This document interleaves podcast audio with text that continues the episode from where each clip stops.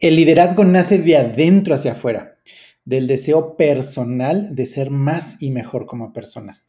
Nace del deseo innegociable de alcanzar un gran sueño. Dirigir, influir, inspirar y motivar es técnica se aprende y se desarrolla.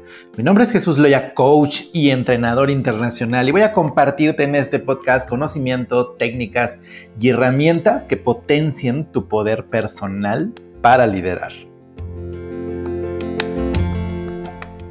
¿Cuáles son tus metas? ¿Cuáles son tus metas como persona? En todos tus roles, en todos los roles en los que participas, en la parte personal, profesional, financiera, en la parte social, en la parte comunitaria. ¿Cuáles son tus metas? ¿Realmente has visualizado qué quieres ser? ¿Cuándo? ¿Dónde? ¿Cómo lograrlo? ¿En quién te quieres convertir como persona? Es decir, si fueras un bloque de mármol y tú mismo fueras el escultor, ¿en qué te quisieras convertir?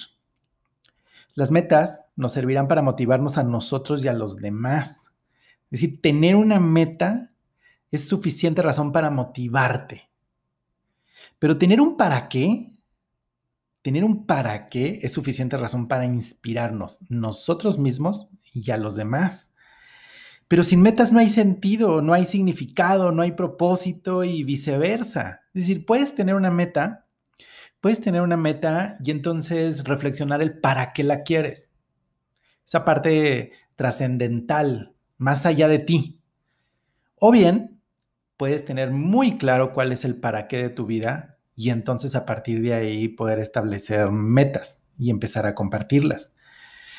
Saber en qué nos queremos convertir es algo mucho más grande que nuestras propias expectativas, y de las expectativas de los demás, de nuestra familia, de nuestros padres, de nuestra pareja, de nuestros hijos. Eso nos llevará a plantearnos grandes metas, así que reflexiona si tienes metas que, como dicen por ahí, como lo he leído en muchos libros, metas que te pongan nervioso, nerviosa, metas que hagan que sientas eh, las piernas muy calientes o que te tiemble el estómago, que te suden las manos. Ahora, al momento de definir una meta personal, y, es, y hago énfasis en la parte personal porque es a partir de ahí donde nace el liderazgo. Es ese gran poder personal, es esa, maestría del liderazgo, porque también es donde nace la congruencia, ¿no? Que nos va a hacer fuertes personalmente ante las personas. Asegúrate de definir una meta que te parezca imposible, inalcanzable eso te forzará a crecer, a desarrollar más habilidades, más conocimiento, más técnica, más herramientas, nuevas creencias, nuevos paradigmas. Pero si tú estableces una meta alcanzable, no darás más que vueltas en círculo. Algunas metodologías dicen que las que las metas deben de ser alcanzables, pero retadoras. Alcanzables, pero retadoras. Y una de las razones es para que no te frustres. Es decir, no pongas una meta fuera de tu alcance, algo que realmente sepas que no vas a llegar, porque si no vas a trabajar mucho tiempo por ella, le vas a meter mucho esfuerzo y cuando no la logres te vas a frustrar. Yo lo que te diría es lo siguiente.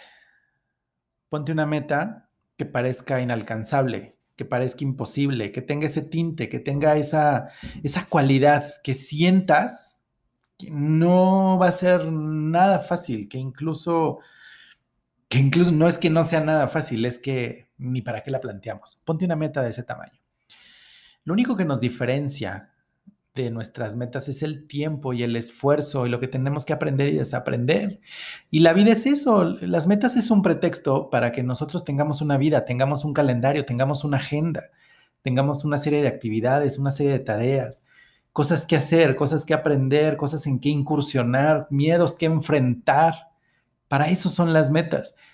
Y al final, cuando tú te establezcas una meta imposible, una meta inalcanzable, de acuerdo a tu percepción, y llegues a ese tiempo en el que tú decides alcanzarla y no llegas, de verdad es muchísimo mejor quedarte a un 70, 80% de lograr esa meta y te quedes frustrado que alcanzar el 100% de una meta pequeña y te quedes realizado.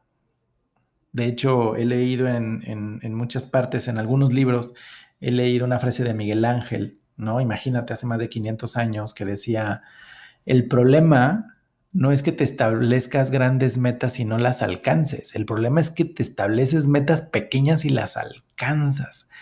O sea, fíjate desde dónde viene esta, esta reflexión, este sentido común del, establecimiento de metas y cómo una meta nos va a llevar a desarrollar lo mejor de nosotros. El punto de partida es nosotros mismos, el punto de partida son nuestras metas, porque en ese momento vamos a tener algo que compartir, vamos a tener algo que convencer, que persuadir, que influir, que negociar y que empezar a inspirar a los demás para que entonces, a partir de una sola persona que crea en nosotros, crea en nuestra meta, siente inspiración con lo que nosotros queremos hacer en nuestra vida, en ese momento nos convertimos en líder.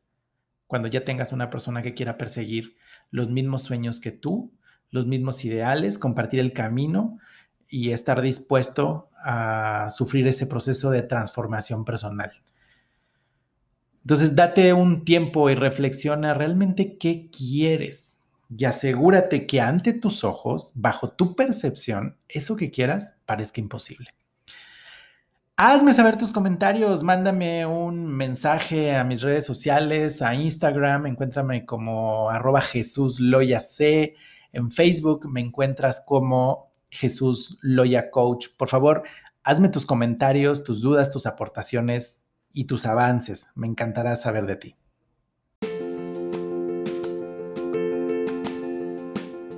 Me despido de este episodio y deseo que cada uno de estos te vaya ayudando a hacer un máster de liderazgo.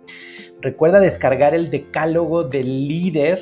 Aquí en la descripción de este episodio te dejo el enlace y también te dejo el enlace para que te unas a la comunidad de másters de liderazgo que tenemos en Telegram.